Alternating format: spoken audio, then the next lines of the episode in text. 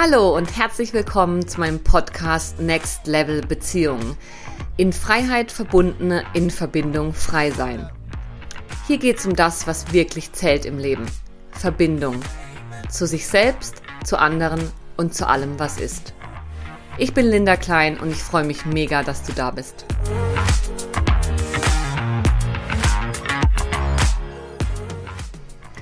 In dieser Episode spreche ich darüber, wie Bindungsmuster und Entwicklungstraumata dein Trennungsverhalten beeinflussen können. Du erfährst, wann du bei der Frage gehen oder bleiben deinen eigenen Gefühlen nicht trauen solltest, welchen entscheidenden Denkfehler wir fast alle machen, wenn wir über eine Trennung nachdenken, warum die allermeisten Paare in eine Paartherapie gehen weshalb manche von uns zu früh gehen und andere zu lange bleiben und warum das so ist und welche eine Frage du dir stellen kannst, um herauszufinden, ob es an dir oder an der Beziehung liegt, wenn es kriselt. Ich wünsche dir ganz viel Spaß beim Hören. Hallo und herzlich willkommen zur heutigen Episode Gehen oder Bleiben, in der ich mit dir über den Zusammenhang zwischen deinem Trennungsverhalten Bindungsmustern und Entwicklungstraumata sprechen möchte. Und das ist ein super komplexes, riesiges Thema, wenn es um Trennung geht, was ich im äh, Zusammenhang mit meiner Recherche nochmal deutlich gemerkt habe. Und ich erhebe keinen Anspruch auf Vollständigkeit, aber ich möchte dir einerseits ein bisschen was über psychologische Phänomene, die eine Rolle spielen, wenn es um diese Frage geht, ob ich gehen oder bleiben soll, spielen und auch einfach den Zusammenhang zu Bindungsmustern und Entwicklungstraumata aufzeigen, weil mein Eindruck ist, dass das ähm, in den gängigen Artikeln zum Thema oder auch in ähm, ja, vielen Büchern einfach vernachlässigt wird, beziehungsweise gar nicht erst vorkommt. Und inspiriert zu der Folge bin ich durch zweierlei. Erstens, durch äh, mein tolles Gespräch mit Dorothea Beermann, Episode 46, äh, Trennung und Trauma. Hör da super gerne rein, wenn du es noch nicht getan hast.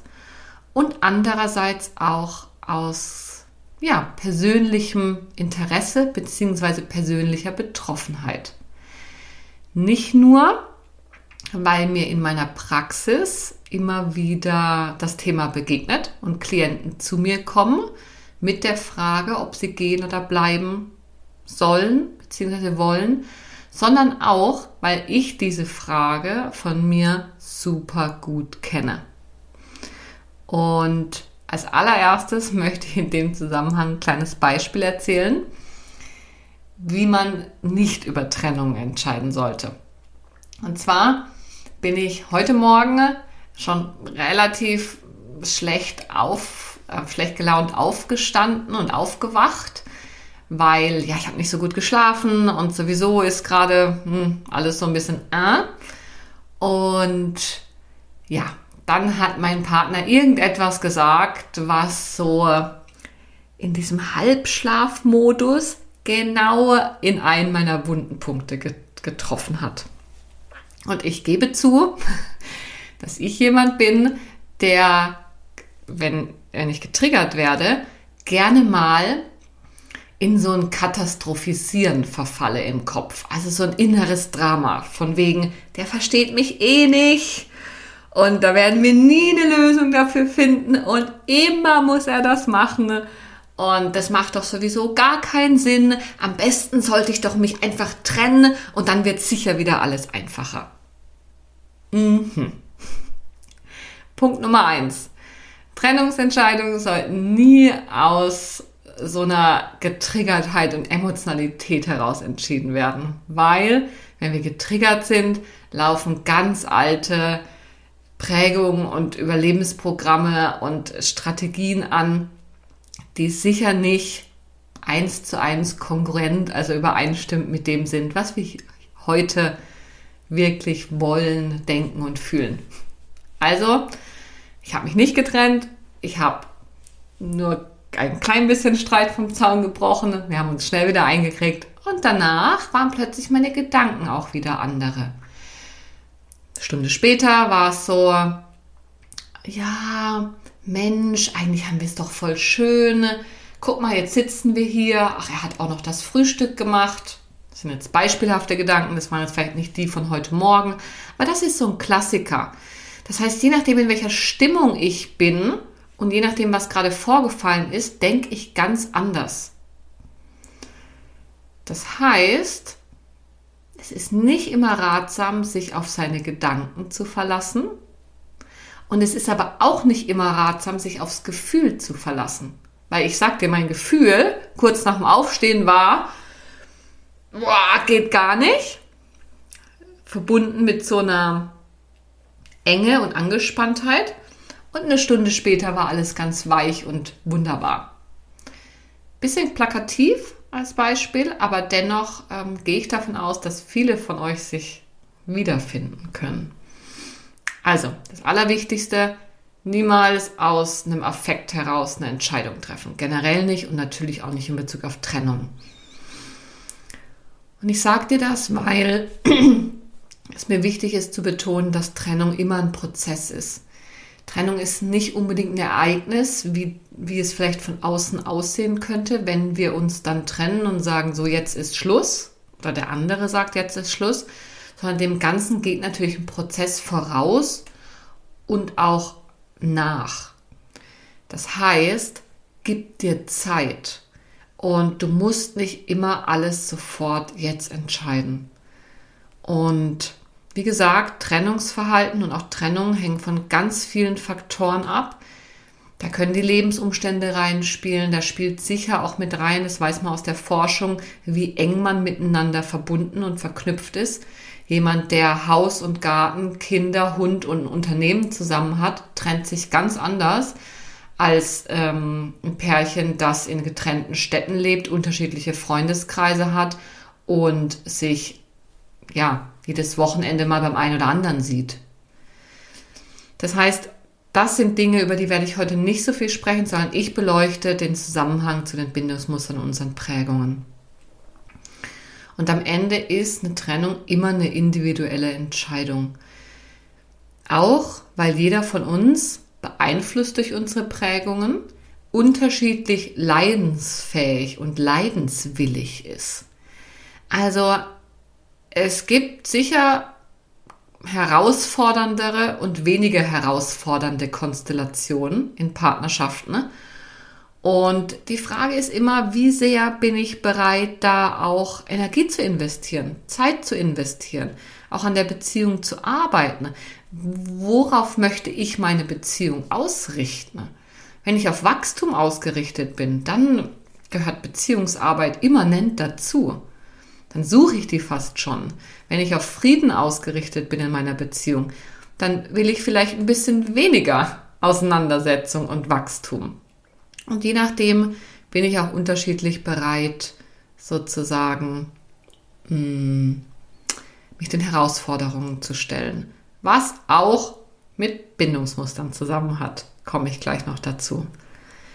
Ähm, und klar ist auch, was mir noch wichtig ist, es gibt nie eine perfekte Lösung. Also die Trennung ist sicher nicht die perfekte Lösung und zusammenzubleiben ist auch nicht die perfekte Lösung. Wenn es diese perfekte Lösung gäbe, dann hättest du sie schon längst gefunden. Und ich lade dich ein, dich von dem Ideal einer perfekten Lösung zu verabschieden. Wenn du danach immer strebst und alle Konsequenzen so lang abwägst, dass du dich eigentlich nie entscheiden kannst, dann lohnt es sich vielleicht auch, da mal hinzuschauen, ob dahinter vielleicht das Muster steckt, dass du immer nach einer perfekten Lösung ohne Kosten suchst. Denn wenn wir das tun, kämpfen wir so ein bisschen auf verlorenen Posten. Genau. Auch noch wichtig, Trennung ist evolutionär etwas, das grundsätzlich bedroh bedrohlich wirkt. Also wer früher von der Gruppe ausgeschlossen und alleingelassen wurde, hatte damit sein Überleben gefährdet. Und von dem her kann es gut sein und ist auch evolutionär bedingt nachvollziehbar, dass wir auf Trennungen sehr dramatisch und drastisch reagieren können. Bis hin zu mit Schock oder auch Belastungsstörungen. Genau. Ähm, wie mache ich weiter? was noch wichtig ist, ist ja immer so ein bisschen die Frage Liebe versus Vernunft. Und mir ist wichtig zu betonen, Gefühle für den Partner sind das eine. Die Passung der Muster und Prägungen, Charaktereigenschaften, die wir mitbringen, ist jedoch das andere und aus meiner Sicht das Wichtigere. Auf Dauer ist Passung für eine harmonische, langlebige Partnerschaft super entscheidend. So, typische Fragen, mit denen du dich vielleicht gerade beschäftigst und mit denen auch viele Klienten zu mir in die Praxis kommen, sind zum Beispiel, liegt es an mir oder passt es einfach nicht? Wann ist der richtige Zeitpunkt zu gehen? Gebe ich vielleicht zu früh auf? Was ist, wenn ich meine Entscheidung hinterher bereue? Oder auch ein bisschen flapsig gesagt, sowas wie, kann ich das bringen? Kann ich das machen? Was tue ich dem anderen denn an? Stichwort schlechtes Gewissen und Überverantwortung. Das sind typische Fragen, auf die es niemals eine einzige und für alle richtige Antwort gibt.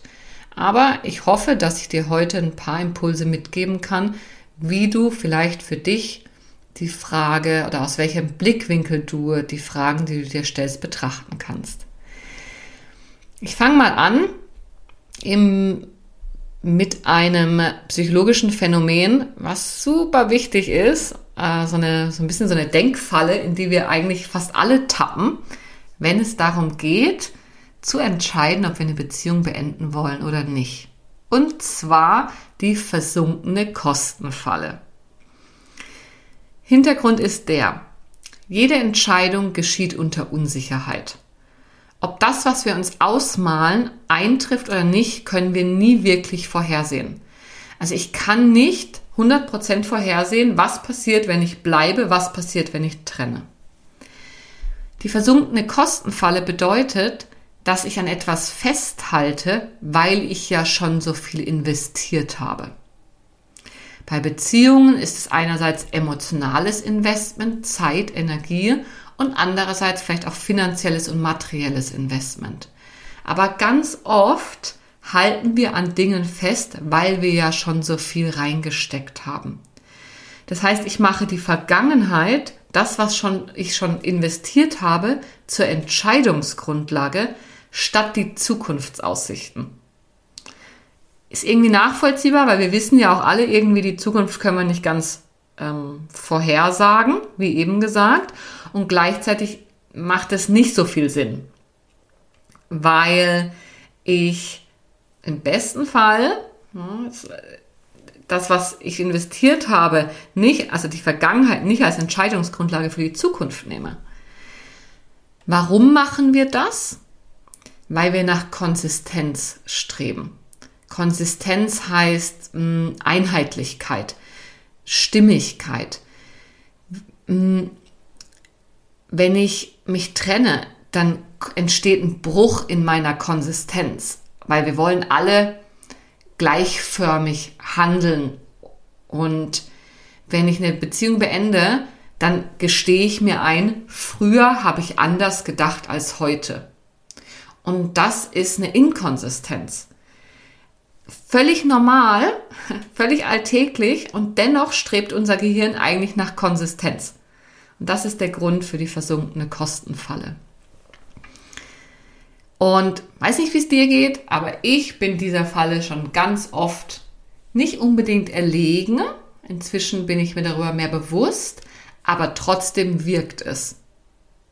Wenn ich mir ausmale, oder wenn ich mich frage, was soll ich jetzt tun, dass ich mich auf das konzentriere, was ich bereits schon alles reingesteckt habe, statt dass ich mich einzig und allein auf das Jetzt und die Zukunftsaussichten konzentriere. Genau, das ist mir super wichtig, euch mitzugeben, die versunkene Kostenfalle, denn die ist, glaube ich, ganz oft wirksam, wenn es um unsere Entscheidung geht, ob wir uns trennen oder nicht und nicht immer der beste Ratgeber. Mm, wichtig auch, wenn du dir die Frage stellst, ob du dich trennst oder bleibst, ist natürlich, wie du eigentlich Trennung, Single sein und Partnerschaft bewertest. Wenn Trennung für dich Scheitern bedeutet, dann ist es eine ganz andere Hausnummer, dich zu trennen, als wenn Trennungen für dich zum natürlichen Lebensfluss gehören.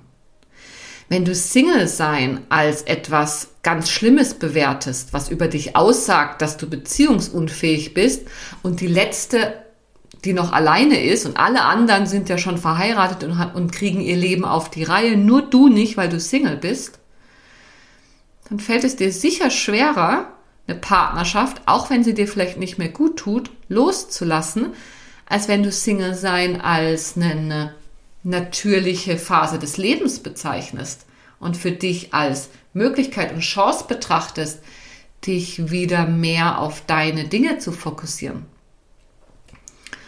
Und das gleiche mit Partnerschaft. Wenn ich Partnerschaft als etwas, als das höchste Gut des Lebens bewerte und wenn, nur dann bin ich voll, ein vollkommener Mensch, fällt es dir sicher schwerer zu gehen, als wenn Partnerschaft für dich ähm,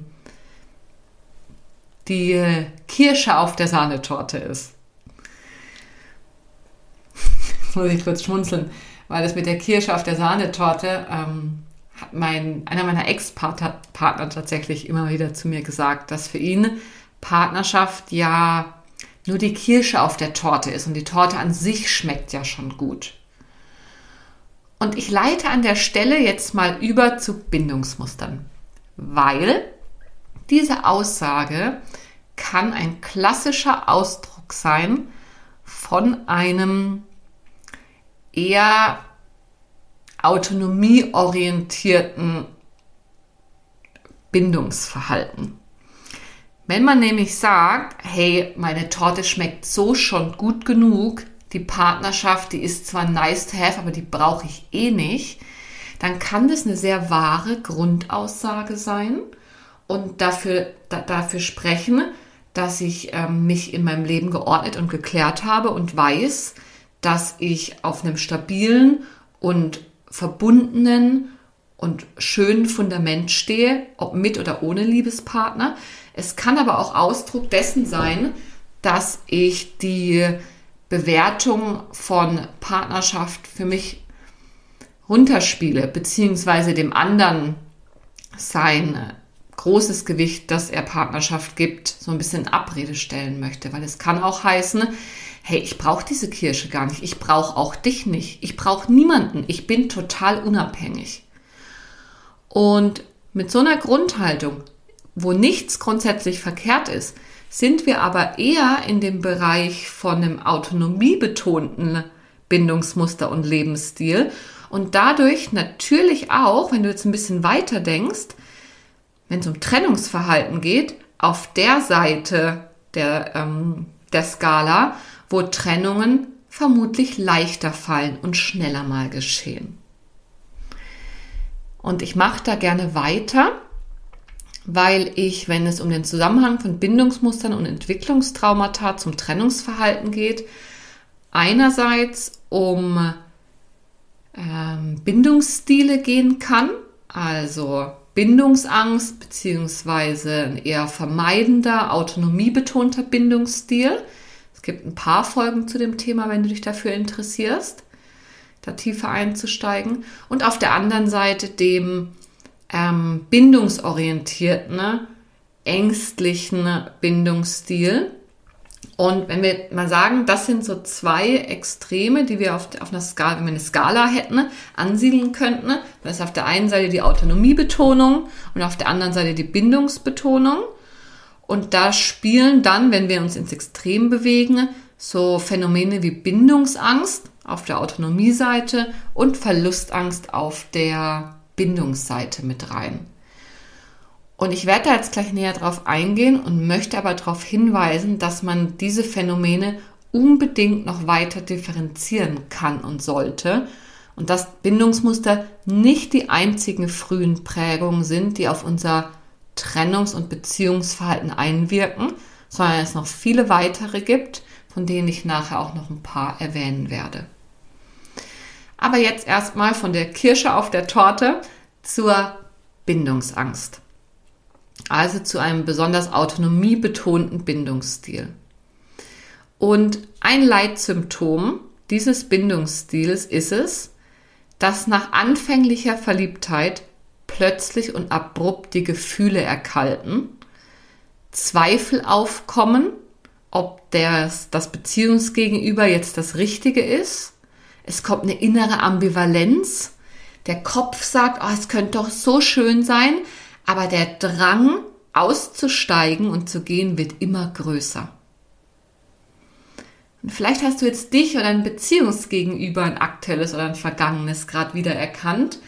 Super wichtig, das im Kopf zu behalten. Mit Bindungsangst ist es ganz normal und gleichzeitig für alle Beteiligten wirklich herausfordernd, dass nach anfänglicher Verliebtheit, so groß die auch sein mag, plötzlich der Absturz kommen kann und diese Gefühle weg sind.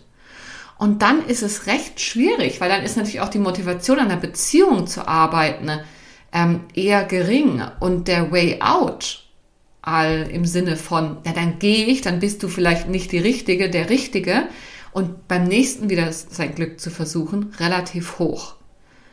Aber klar ist auch, dass man sich da fragen kann, hm, sollte ich da jetzt wirklich auf mein Gefühl hören? Und da mache ich einen Link zum Anfang. Es wird so oft empfohlen, so in so klassischen Ratgebern, ja, hör auf dein Gefühl.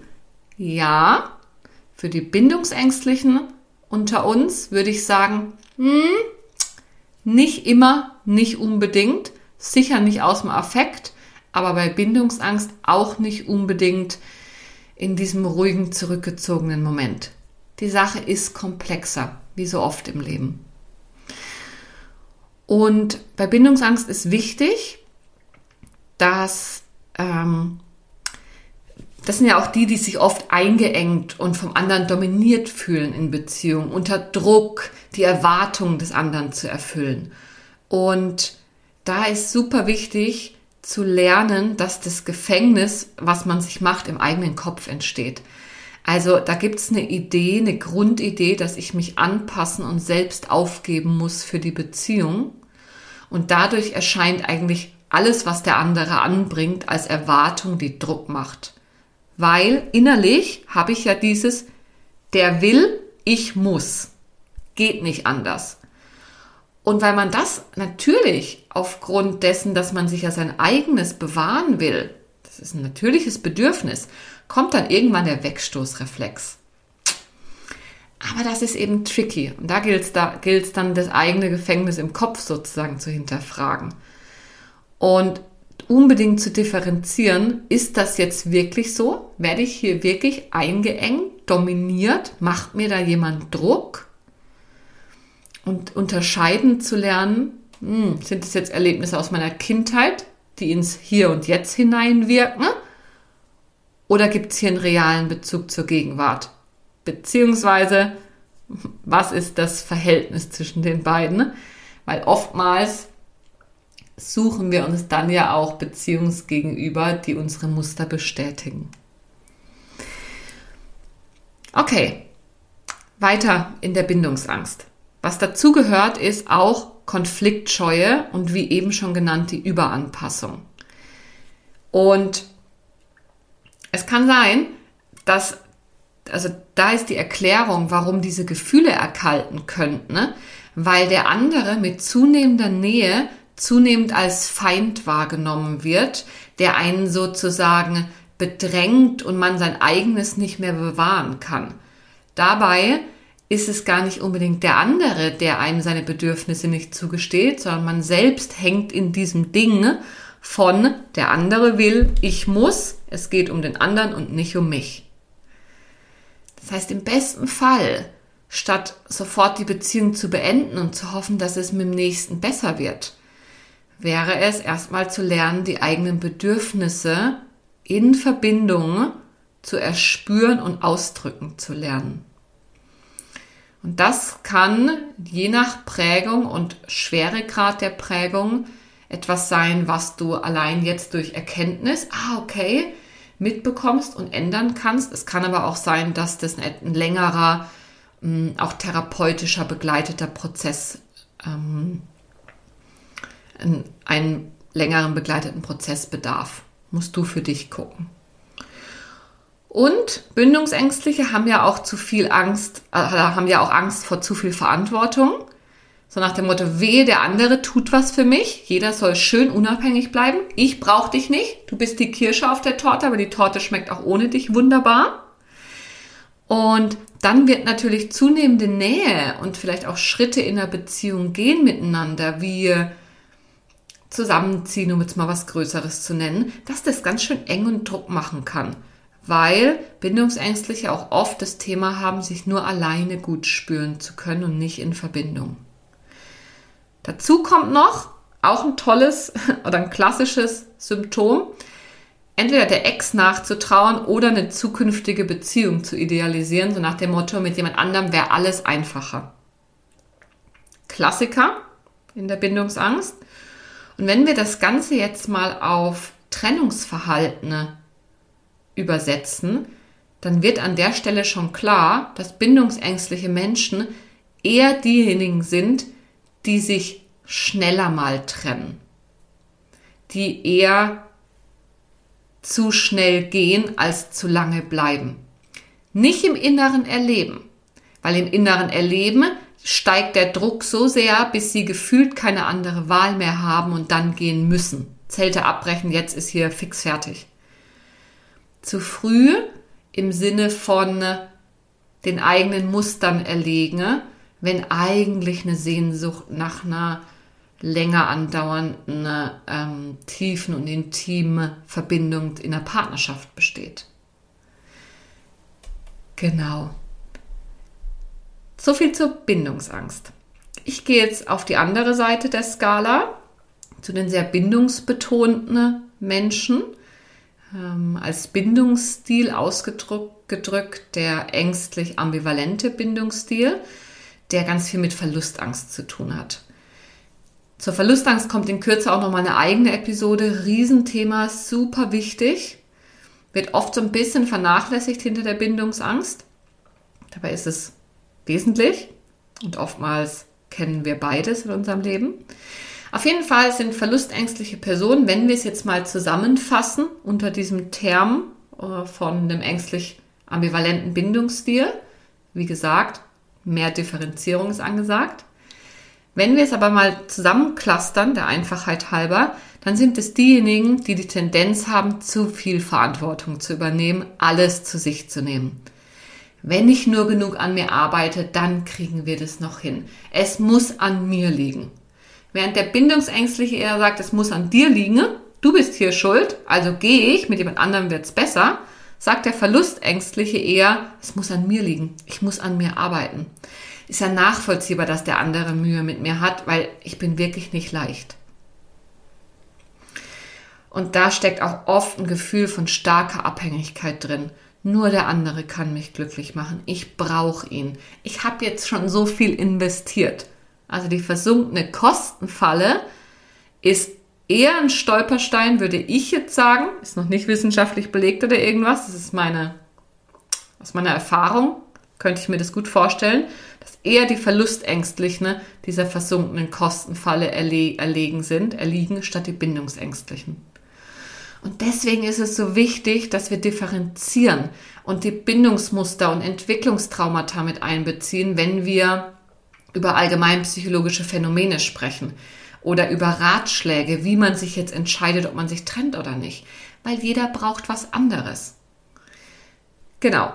Also, Verlustängstliche, starkes Abhängigkeitsgefühl, ich brauche den anderen, nur er kann mich glücklich machen, ich habe ja schon so viel investiert. Und das sind auch oftmals diejenigen, die dann sehr leidensfähig sind und auch sehr leidenswillig. Lieber bleibe ich unglücklich zusammen, als allein zu sein die stellen Bindung über alles. Während die Bindungsängstlichen, die Autonomietypen eher sagen, hey, lieber bin ich allein als unglücklich zusammen. Und die Autonomie über alles stellen, sind die Verlustängstlichen, diejenigen, die sagen, hey, lieber unglücklich zusammen als allein zu sein. Und dadurch auch leidensfähiger. Und wenn wir das jetzt aufs Trennungsverhalten übersetzen, dann kannst du dir vorstellen, dass das eher diejenigen sind, die zu lange bleiben in der Partnerschaft, die ihn vielleicht nicht mehr gut tut. Weil, natürlich, wenn du ein Muster hast von wegen, es liegt eher an mir und wenn ich nur genug an mir arbeite, dann wird es schon klappen, dann denken die ja nicht, mit einem anderen wird es besser, wie der Bindungsängstliche, sondern dann denkst du, es muss an mir liegen, ich muss an mir arbeiten, mit einem anderen wird es auch nicht anders, also bleibe ich. Und wenn du das Gefühl hast, stark abhängig zu sein, den anderen zu brauchen und er sozusagen das Patentrezept zum Glück ist und Bindung für dich über alles geht, du Partnerschaft auch noch vielleicht ideal, idealisierst und als das Wichtigste im Leben bezeichnest, dann fällt es dir natürlich schwerer zu gehen. Und wenn du dich fragst, soll ich gehen oder bleiben, dann mach dir dein Bindungsmuster bewusst. Nicht, dass du deswegen gleich schon die Antwort weißt, aber du kennst deine Tendenz und kannst dann hinterfragen, passt diese Tendenz zur aktuellen Situation? Und auch ganz wichtig, du kannst dich, wenn du darüber dir im Klaren bist, dich auch besser, hm, kannst auch besser differenzieren, ob du jetzt gerade Projektionen auferlegst. Unterlegst? Projektionen, ähm, ja, auf jeden Fall ob Projektionen am Laufen sind. Heißt, dass ich sozusagen meine Überzeugungen, wie die Welt ist, auf den anderen drauf projiziere, also ähm, drauflege und ihn dann dafür angreife. Der Bindungsängstliche wird dich vielleicht aufgrund seines Musters angreifen, von wegen, du engst mich ein, du machst mir immer Druck, ich bekomme keine Luft mehr, du willst mich dominieren. Und dann kannst du dich fragen, wenn du zu denen gehörst, hm, ist es wirklich so? Ich kenne ja jetzt mein Bindungsmuster. Ich weiß, ich habe eine Tendenz dazu. Ist das jetzt gerade wirklich so? Rational von außen betrachtet? Und auf der anderen Seite vielleicht auch so eine Projektion von wegen, du liebst mich eh nicht und egal was ich mache, ich, ich spüre deine Liebe nicht so richtig. Das könnte sein, wenn du weißt, dass du ein eher verlustängstlicher Typ bist, dass du dich nochmal fragst, ist es wirklich so? Liebt der mich wirklich nicht? Oder fehlt in mir vielleicht der innere Boden, auf den diese Liebe fallen könnte? Also ganz wichtig, Bewusstsein ist key, also Bewusstsein ist der Schlüssel, um diesen Projektionen, die wir alle machen, also, also alles überall drauf werfen, sozusagen durch unsere Brille die Welt sehen, um dem nicht mehr so ausgeliefert zu sein, sondern mehr und mehr Bewusstsein und dadurch auch Entscheidungs- und Handlungsmöglichkeiten zu bekommen. Genau. Also, das die zwei wesentlichen. Der Bindungsängstliche, der, der eher zur früh geht und der Verlustängstliche, der eher zu lange bleibt. Wie angekündigt, sind das nicht die einzigen Entwicklungstraumata oder beziehungsweise nicht die einzigen Prägungen, die einen Einfluss auf dein Trennungsverhalten nehmen können, sondern man müsste die eigentlich viel genauer differenzieren, weil Bindungsangst versus Verlustangst, Autonomietyp versus Bindungstyp, das sind Cluster, die ganz viele Symptome oder Phänomene zusammenfassen. Und die und darüber hinaus gibt es auch noch weitere Prägungen, die eine Rolle spielen können, weil Bindung ist nicht das einzige, was in Beziehungen wirkt. Und ich würde dir gerne noch mal einfach als Idee ein paar andere äh, Phänomene sagen, wo du einfach einen Hinweis darauf bekommst, was denn noch möglicherweise an Entwicklungstraumatisierung eine Rolle spielen könnte, wenn du äh, ja, dich darin jetzt gleich erkennen wirst. Das eine ist, ständig zu zweifeln. Ständige Zweifel, ist es jetzt hier richtig oder nicht, gehen oder bleiben. Also wenn du dich über fünf Jahre in der Beziehung fragst, soll ich gehen oder soll ich bleiben, dann ist das sicher lohnenswert, bei dir hinzugucken. Weil ständige Zweifel können ein Muster sein, um sich nicht wirklich einzulassen. Und da kann die Grundlage die Basis, der Hintergrund können da Entwicklungstraumata sein. Außerdem, in der Beziehung unglücklich zu sein und auch außerhalb. Also eigentlich egal, wie es gerade ist. Wenn ich in Beziehung bin, dann bin ich enttäuscht, dass alles nicht so schön ist, wie ich mir das ausgemalt habe. Und wenn ich alleine bin, dann sehne ich mich wieder zurück in eine Beziehung. Also wie ich es habe, ist es verkehrt. Und auch das kann auf Entwicklungstraumatisierung zurückzuführen sein. So diese romantischen Ideale, die in Beziehung nicht erfüllt werden und dadurch ganz viel Schmerz auslösen. Und wenn ich dann außerhalb von Beziehung bin, sehne ich mich aber wieder hin zu diesen romantischen Idealen. Also der, der Ritter, der Prinz auf dem weißen Pferd.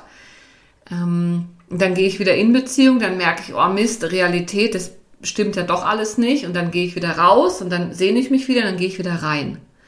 Auch das können recht schwerwiegende ähm, Muster sein, die dich da von deinem wahrhaftigen und anhaltenden Beziehungsglück abhalten. Weil da große Gefahr von Projektion. Ne? Also wenn, wenn du weg, weit weg bist, dann kann ich ja auf dich den weißen Prinzen, äh, den Prinzen auf dem weißen Pferd projizieren. Und wenn du wenn ich dann bei dir bin, dann merke ich, oh, ja, der hat halt vielleicht auch noch äh, schwarze Unterhosen an und ist doch nicht ganz so weiß, der Prinz. Nee, das Pferd. Egal. Ich hoffe, du weißt, was ich meine. Also, je näher wir den Menschen kommen, desto eher krachen unsere Idealisierungen zusammen und wir landen in der Realität. Und wenn du damit Mühe hast, und das kann auf ein Traumamuster zurückzuführen sein, also auf eine Charakterprägung, dann kann es sich lohnen, da auch genauer hinzuschauen. Außerdem das Phänomen von gemeinsam einsam sein. Es gibt auch eine Folge zur Einsamkeit als Traumafolge, lege ich dir unbedingt ans Herz, wenn du dich jetzt wieder erkennst. Wenn du jemand bist, der auch in Partnerschaft sich zutiefst einsam fühlt, vielleicht auch nicht gesehen vom Partner und dann kann es sich lohnen, gerade wenn dir das immer wieder passiert, dass du bei dir hinschaust. Auch da kann ein Trauma dahinter stecken. Was auch noch dazu kommt, ist zu viel zu spüren, sich nicht gut abgrenzen zu können. Das ist super tricky in Beziehungen, weil, wie schon bei der Bindungsangst ähm, beschrieben, wenn ich die ganze Zeit nur bei dir am Spüren bin und selber gar nicht so genau weiß, was bin ich denn, wer bin ich denn, ähm, was will ich denn eigentlich, dann kann das dazu führen, dass ich entweder das alles brav erfülle, bis ich platze und dich dann wegschubse, oder eher verlustängstlich, dass ich bleibe und bleibe, dich spüre, für dich da bin, alles für dich tue und dabei mich selbst verliere. Auch das kann auf Entwicklungstraumata zurückzuführen sein. Und das letzte Phänomen, was ich an der, an der Stelle noch nennen möchte, das hängt damit zusammen, ist, der andere, die andere kommt immer zuerst. Schlechtes Gewissen, sobald es mal um mich geht und nicht um den anderen. Und auch das kann in der Konsequenz dazu führen, dass ich entweder viel zu lange bleibe in Beziehung oder dass ich mich gar nicht erst einlasse, weil ich merke ja, sonst komme ich ja nie zum Zug. Weil sobald ein anderer da ist, geht es um den. Genau. Und die wichtigste Frage, die du dir jetzt stellen kannst, wenn es darum geht, rauszufinden, ne, naja, also geht's, Liegt es an mir oder liegt es an der Beziehung? Eine dieser Fragen, die typischerweise an mich herangetragen werden, ist sicher, kenne ich das von früher? Kenne ich das auch aus anderen Beziehungen? Zum Beispiel die Idee, mich anpassen zu müssen, dass der andere mich einengt, ich zu wenig Freiraum habe. Oder dass ich mich nicht genug gesehen und geliebt fühle, dass ich Angst habe um die Beziehung, misstrauisch bin, dass der andere mich betrügen oder verlassen könnte. Kenne ich das von früher? Und wenn ich das jetzt schon zum fünften Mal in Beziehung abspiele, dann würde es sich wahrscheinlich lohnen, ne, den Finger nicht nach außen zu richten, sondern sich zu erlauben, mal bei sich hinzuschauen. Aber, wie vorhin schon erwähnt, it's a tricky one weil du musst aufpassen, dass du dann nicht dich selber geißelst und sagst, ja, es liegt ja dann nur an mir und deswegen muss ich bleiben und das aussitzen an mir arbeiten. Das führt eher dazu, dass du zu lange bleibst, weil du hast dir vermutlich auch ein Gegenüber ausgesucht, was dich in deinen Überzeugungen bestätigt. Wenn du glaubst, dass Beziehung Überanpassung bedeutet, dass dich jemand dominiert und dir zu wenig Freiraum gibt, dann ist es wahrscheinlich, dass du dir jemanden ausgesucht hast, der dieses Muster tendenziell bis hin zu vollkommen bedient. Und da gilt es dann, die Differenzierung zu machen. Oder wenn du die Überzeugung hast, dass der andere dich eh nicht liebt und eh betrügen wird, dann suchst du dir tendenziell bis hin zu absolut das gilt es zu differenzieren, jemanden, der dir genau das bestätigt. Also, kenne ich das von früher? Super wichtig, um Anhaltspunkte zu bekommen, um sich zu reflektieren, aber bitte niemals als Begründung benutzen, um ewig zu bleiben in einer Situation, die dir nicht gut tut. Genau. Hm. Zu früh gehen versus zu lange bleiben. Das sind ja so die zwei Extreme, die ich jetzt mal anspreche, wenn es darum geht, dein Trennungsverhalten in Zusammenhang mit Bindungsmustern zu bringen. Und wir haben jetzt über Bindungs- versus Verlustangst und andere Prägungen bzw. Phänomene gesprochen. Und ich würde an der Stelle gerne nochmal aus dem Blickwinkel von zu früh gehen. Warum gehe ich denn zu früh? Und zu lang bleiben, warum bleibe ich denn zu lang? Nochmal draufschauen. Ähm und bevor ich das jetzt mache, zum Abschluss möchte ich dir gerne noch mitgeben, dass aus meiner Sicht das Wesentliche und Wichtigste, wenn es um Passung geht zwischen zwei Beziehungspartnern, das Nähe- bzw. Distanzbedürfnis ist. Ich glaube, dass Beziehungen so viel leichter und harmonischer ablaufen können, wenn du und dein Beziehungsgegenüber ein ähnliches Nähebedürfnis haben, als wenn ihr da komplett unterschiedlich seid. Wenn der eine super happy ist, sich alle zwei Wochen zu treffen und niemals zusammenzuziehen und der andere am liebsten 24/7 zusammen sein möchte, dann wird das eher früher als später knallen. Und da ist nicht der eine richtiger als der andere. Aber es ist wichtig anzuerkennen, dass wir da unterschiedlich sind. Und zu gucken, wie unterschiedlich sind wir da und finden wir da einen Weg. Und das Nähebedürfnis beziehungsweise der Konflikt um Nähe und Distanz ist übrigens auch der Hauptgrund, warum Paare zu mir in Paarberatung oder ins Paarcoaching kommen. Und ich habe mir sagen lassen, dass auch Kollegen, ähm, die würden das auch so bestätigen, Kolleginnen und Kollegen. Also aus Sicht von uns Paartherapeuten ist das so der Hauptgrund, warum Paare in, äh, in eine Paartherapie kommen. Es kann sich auf unterschiedliche Arten und Weisen zeigen, aber das ist so einer der Hauptgründe. Dazu kommt noch so dieses Phänomen, sich nicht gesehen zu fühlen vom Partner und auch tatsächlich Ordnung versus Unordnung, was ähm, nicht unbedingt mit dem Nähebedürfnis zusammenhängen muss, aber übrigens auch kann, dass wir sozusagen um etwas streiten, wo es in der tieferen Ebene um was ganz anderes geht. Aber das ist nochmal wichtig, weil wenn jetzt jemand, also wichtigstes Kriterium aus meiner Sicht für eine harmonische Passung ist, ein Nähe, ist das ähnliche Nähebedürfnis. Weil wenn wir uns jetzt gleich fragen, ja, wieso gehe ich denn so früh oder wieso bleibe ich denn so lang, dann ist daran prinzipiell nichts verkehrt, wenn du nicht darunter leidest. Aber wenn jemand, der zu früh geht und jemand, der zu lang bleibt, zusammentreffen, dann kann das viel Leid und Drama kreieren.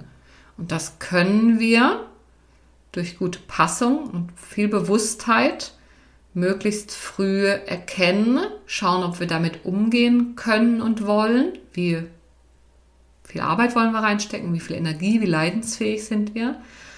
Und dann entscheiden, ja, wollen wir das oder gehen wir lieber auseinander, vielleicht auch in Liebe auseinander.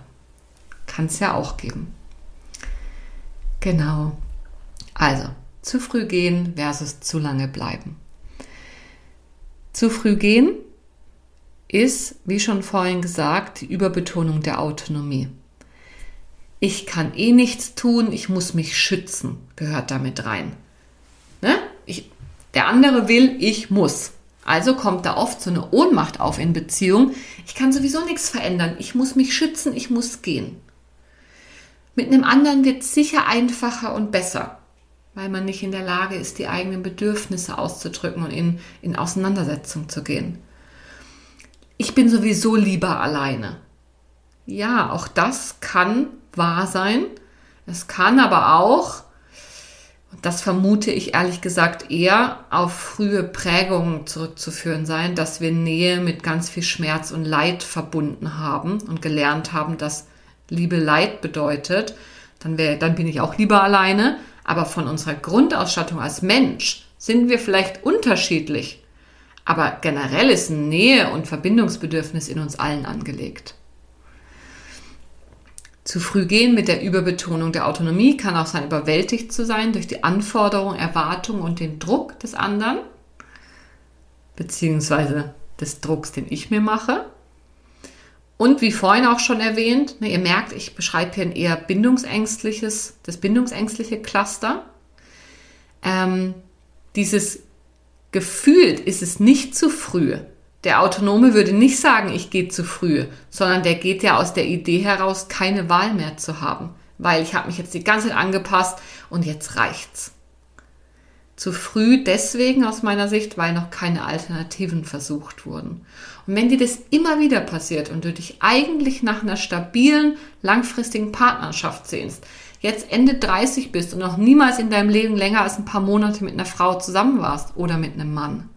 Häufig sind es eher die Männer, die dieses Thema haben, aber ähm, auch Frauen. Dann frag dich, ob du hinschauen willst bei dir und nicht denkst, ja, mit der nächsten wird eh wieder alles besser. Und die andere Seite, zu lange bleiben, Überbetonung von Bindung. Wenn ich mich nur genug anstrenge, dann klappt's schon. Ich kann dem anderen das nicht antun, ich bin hier verantwortlich. Ich kann froh sein über das, was ich habe. Es ist nicht alles gut, aber wenigstens bin ich nicht allein. Besser wird's nicht. Was, wenn ich danach die Entscheidung bereue? Was, wenn ich jetzt gehe und danach merke, it was the one? Ich muss erst alles ausprobieren. Ich muss erst wissen, dass ich mein Bestes gegeben habe, bevor ich gehen kann. Und auch in dem Zusammenhang gibt es so, ähm, mir gefällt das Wort toxisch nicht, aber ich benutze es an der Stelle mal, weil ich das bei Verena König mal gehört habe und mir sehr eingeleuchtet hat toxisches Verständnis. Für alles Verständnis haben, was der andere mir so bietet und wie er sich verhält und dadurch rechtfertigend zu bleiben und meine Reaktionen dadurch klein machen. Du verhältst dich wie ein Arschloch, das tut mir weh, aber ich weiß ja, du hattest eine schlimme Kindheit, deswegen sollte mir das nicht wehtun. Uh -uh. Das ist toxisches, toxisches Verständnis. Und da müssen die Leute, die Bindung überbetonen, würde ich sagen, aufpassen, dass sie da nicht rein verfallen. Genau. Und wieso kann ich mich eigentlich so schlecht trennen? Möchte ich jetzt an der Stelle nochmal tiefer eingehen. Es gibt mehrere Faktoren, einige habe ich schon genannt und ich möchte es gerne nochmal zusammenfassen und nochmal neue dazu holen. Ähm, unser Bedürfnis nach Bindung spielt mit rein. Die Idee, allein nicht klar, klar zu kommen, also eine starke Verlustangst. Es kann mit reinspielen, dass wir ja alle nach einem, nach einem stabilen Selbstwert streben und dass Kränkungen in der Beziehung dazu führen, dass ich paradoxerweise versuche, den, der mich kränkt, davon zu überzeugen, dass ich doch toll bin um dadurch mir zu beweisen, dass ich toll bin. also meinen Selbstwert zu stabilisieren. Dann gibt es so eine Illusion, tatsächlich negative Gefühle nicht aushalten zu können. Ich würde es nicht überleben, wenn wir uns trennen. Da könnte man sicher, könnte sicher helfen, an der Stelle ein bisschen weiter zu denken. Ist das wirklich so? Was würde denn schlimmstenfalls passieren, wenn wir uns trennen? Dann kann es sein, dass wenn wir uns des Partners ständig unsicher fühlen, weil der es wie nicht so ganz da ist. Ne, Bindungsängstliche haben auch ein Thema mit Commitment und dann ist oft so, ich bin zwar da, aber nicht so ganz greifbar, fassbar. Dann kann es sein, dass du den anderen umso mehr von dir überzeugen willst. Auch wieder, um den Selbstwert zu stabilisieren. Und aber auch, weil diese Unsicherheit in uns bestimmte Hormone ähm, ausschüttet und wir dann wie in so einem Jagdmodus sind und den anderen für uns gewinnen und sichern wollen. Übermäßige Verantwortung kann eine Rolle spielen. Der andere kommt vor mir, ich kann dem das nicht antun.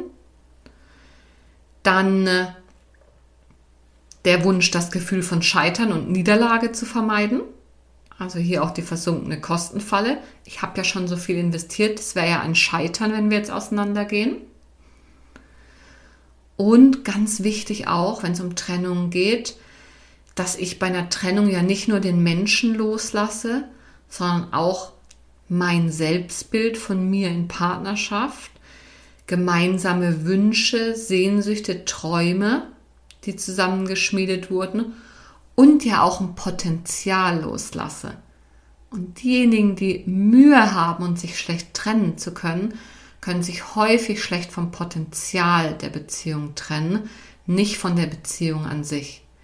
Weil die merken schon, dass das gerade nicht gut tut. Aber sie wollen das Potenzial nicht loslassen. Genau. Ich gebe dir jetzt zum Abschluss noch drei mögliche Übungen mit, die du für dich machen kannst, wenn du gerade feststeckst in dieser Frage gehen oder bleiben und die dir allenfalls Hinweise darauf geben können, wo deine Wahrheit gerade angesiedelt ist. Allenfalls betone ich deswegen, weil es ganz wichtig ist, dass wir aufhören zu glauben, dass es ein Allheilmittel für alle unsere Probleme gibt, dass es eine Übung gibt, die für alle funktioniert, dass es ein Thema gibt oder eine Art von Therapie oder Coaching, die bei allen funktioniert. Das ist so nicht. Wir sind unterschiedlich und wir brauchen unterschiedliches. Aber ich biete dir die Übungen an, damit du eine Idee bekommst und gucken kannst, ob es dir vielleicht dient. Eine Sache, ist sicher, dass du von außen drauf schauen kannst, wenn du irgendwie gefühlsmäßig völlig verstrickt bist und fragen kannst, was sagt mein Verstand? Ganz rational, ganz nüchtern betrachtet, was sagt mir hier eigentlich mein Verstand? Weil bei all den Phänomenen, die wir jetzt gerade besprochen haben, verlustängstliche Seite, bindungsängstliche Seite, zu früh gehen, zu lange bleiben, sich schlecht trennen können, da stecken ganz viel Gefühle mit drin, da steckt ganz viel Stimmung mit drin. Und die kann ne, sehr stark geprägt sein von Ereignissen, die aber oftmals Jahre und Jahrzehnte zurückliegen. Und deswegen kann es hilfreich sein, wenn wir in so einer Gefangen uns fühlen, in so einem Dilemma, dass wir dann ganz nüchtern betrachtet so einen Schritt nach hinten gehen, eine Metaperspektive einnehmen und fragen, was sagt mein Verstand? Oder auch, was würde ich meiner Freundin, meinem besten Freund raten, wenn er oder sie mit den Themen zu mir kommen würde? Wie würde ich das Ganze beurteilen, wenn nicht ich diejenige wäre, die drin steckt? Das ist die erste Übung, die du machen kannst. Die zweite, ähm, ich habe davon in der letzten Podcast-Episode mit Dorothea Bermann schon ein bisschen erzählt, ist, dass du deine Körperreaktion beobachten kannst, wenn du dir die Trennung vorstellst. Also wenn du dir überlegst, wie wäre denn das, wenn dir, der, wenn dir der Trennungsgedanke kommt, nicht unbedingt in dem getriggerten Zustand, vielleicht auch, Aber wenn du vielleicht gerade gut bei dir bist, du hast eine Meditation gemacht oder gerade Yoga gemacht, warst draußen in der Natur, kommst vom Sport zurück, von der Sauna, von der Massage, hast ein gutes Gespräch gehabt, einen tollen Tag und dir kommt dann die Vorstellung der Trennung in den Sinn. Wie reagiert dein Körper? Wird der weit oder wird der eng?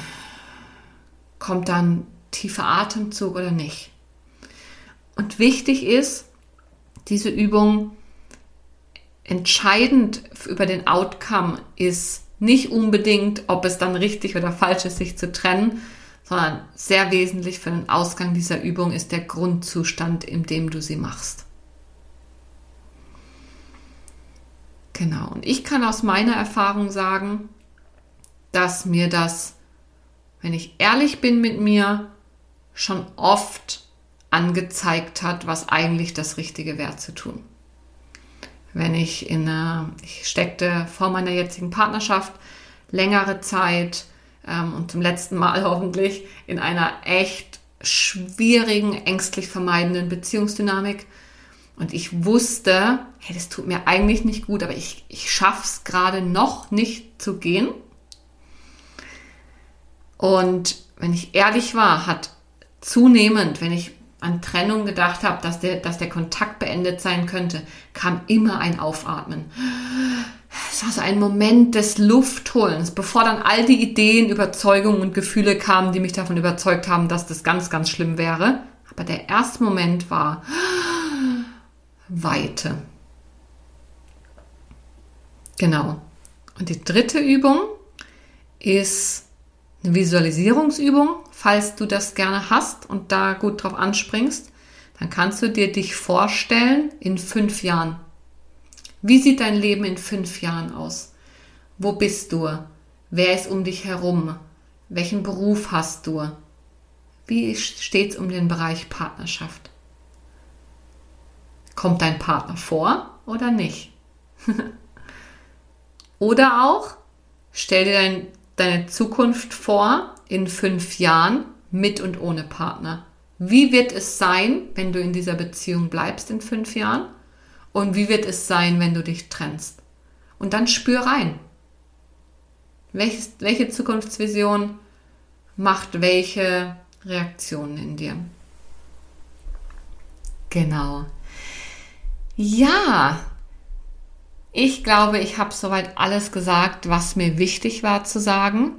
Wir haben darüber gesprochen, dass Trennung immer ein Prozess ist, von ganz vielen Faktoren abhängt, es keine perfekte Lösung gibt.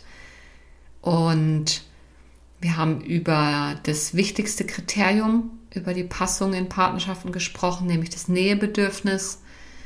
Ähm, wir haben über den Zusammenhang zu Bindungsmustern und Entwicklungstraumata gesprochen und zwar nicht nur Bindungsangst versus Verlustangst, sondern auch noch weitere mögliche Phänomene, die auf Trauma zurückzuführen sein können, beleuchtet. Wir haben geschaut, was ist die wichtigste Frage, die du dir stellen kannst, wenn es darum geht zu entscheiden, liegt es an mir oder passt es einfach nicht? Nämlich, kenne ich das von früher? Und es nicht als Ausrede zu benutzen, in einer ungesunden Situation zu bleiben. Wir haben darüber gesprochen, was das so für typische Gedanken sind, wenn jemand zu lange bleibt oder zu früh geht und was da alles mit reinspielt, warum ich mich so schlecht trennen kann. Über die versunkene Kostenfalle haben wir gesprochen. Also so ein Denkfehler, der uns eigentlich allen passiert. Vermutlich den Verlustängstlichen mehr als den Bindungsängstlichen. Und ich habe dir ein paar Übungen gesagt, die du für dich ausprobieren könntest, wenn du zu einer Entscheidung kommen willst. Und zum Abschluss würde ich dir gern sagen, dass ich glaube, dass eine gute Partnerschaft durch zwei Qualitäten bestimmt wird, nämlich der Fähigkeit, mich anpassen zu können, die Bindung zu betonen und gleichzeitig mich selbst gut zu kennen, bei mir bleiben und für mich einstehen zu können also die Autonomie dabei zu haben. Und wenn das in Balance ist, dann kann ich mich in Freiheit verbinden und in Verbindung frei sein. Und das ist das, was ich mir, dir und uns allen in Partnerschaften wünsche. Eine für dich stimmige Balance zwischen Nähe und Distanz, zwischen Autonomie und Verbindung. Dass diese beiden Dinge kein Gegensatz, sondern ein, äh, ein harmonisches Miteinander sind. Und bezogen auf Trennungen wünsche ich dir, dass du Frieden findest. Frieden findest, damit zu gehen oder Frieden findest, damit zu bleiben. Aber Hauptsache, du findest deinen Frieden. Ich bedanke mich ganz herzlich fürs Zuhören. Es war wieder eine vollgepackte Episode. Ähm, ich hoffe, du hast ganz viel für dich mitnehmen können. Wenn du merkst, dass es für dich doch nicht einfach ist und du es nicht schaffst, alleine für dich aus dem inneren Chaos rauszukommen oder auch Zusammenhänge jetzt erkannt hast von dein, zu deinem Bindungsmuster, ähm, dann melde dich super gern bei mir und wir schauen, wie ich dich auf deinem Weg zu mehr Frieden unterstützen kann. Sei es, indem du bleibst oder indem du gehst. Wünsche dir so oder so nur das Beste und bis zum nächsten Mal. Ciao, ciao.